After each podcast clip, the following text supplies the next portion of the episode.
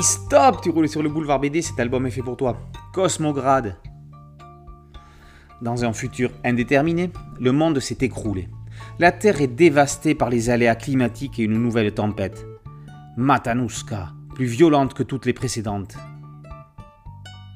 Cette fois, elle détruira Cosmograde, dernier refuge d'une humanité soumise désormais à la dictature de la transnationale Cosmo, sorte de Big Brother omniprésent, ne tolérant ni contestation ni remise en question. Son ascenseur orbital pourrait sauver tout le monde. Priorité absolue de l'administratia. Il devrait emporter l'humanité restante dans l'espace. Une colonie constituée de modules d'habitation, d'une biosphère, le dernier espoir de l'homme. Mais la population est mécontente. Elle n'y croit pas réellement. La révolte gronde et les manifestations deviennent incontrôlables. La violence des uns répond à la répression des autres. Trois amis, Zoya, Paouk et Evan, dit Eve, se retrouvent mêlés activement à la révolte et entrent involontairement en possession de données cryptées ultra-sensibles pour Cosmo. Dès lors, embarquées dans une chasse à l'homme impitoyable, elles ne peuvent que fuir pour tenter d'avertir la population de ce qui s'assimilerait au plus gros mensonge de l'histoire. Entre la sécurité corporatiste, la Corpo, et le groupe terroriste Bubna, rien n'est simple dans cette course contre la montre. Il s'agit de faire les bons choix et de courir vite. Bien que né dans la marmite même du 9e art, avec un père scénariste de génie prolifique et plus que reconnu de tous, une maman libraire, le jeune Baptiste Cortegiani hésite à suivre sa destinée et passe une licence en chinois. Mais le virus est dans le sang et il suit une formation à l'atelier Comics Factory. Il fait ses premières armes comme coloriste pour Pif Gadget, BD Glop.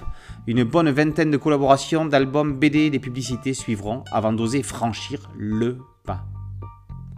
En 2018, Baptiste Cortegiani se lance enfin dans l'aventure solo de la BD.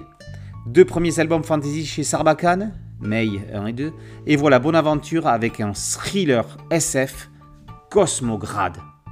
Ou plutôt, Anticipation, tellement les sujets abordés pourraient nous sembler proches à certains moments. Régime totalitaire sous l'autorité exclusive d'une société privée, mensonge d'État au plus haut niveau au profit de quelques privilégiés, graines de sable dans l'engrenage et la machine qui s'emballe au point de s'enrayer complètement. Si la trame semble classique, le traitement, lui, est prenant, accessible à tous, y compris aux lecteurs plus jeunes.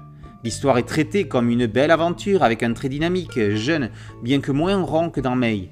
Ce dessin plus rigide, sec, doublé de ses teintes pastel, mat, renforce l'atmosphère cataclysmique, fin du monde, parfois oppressante du récit.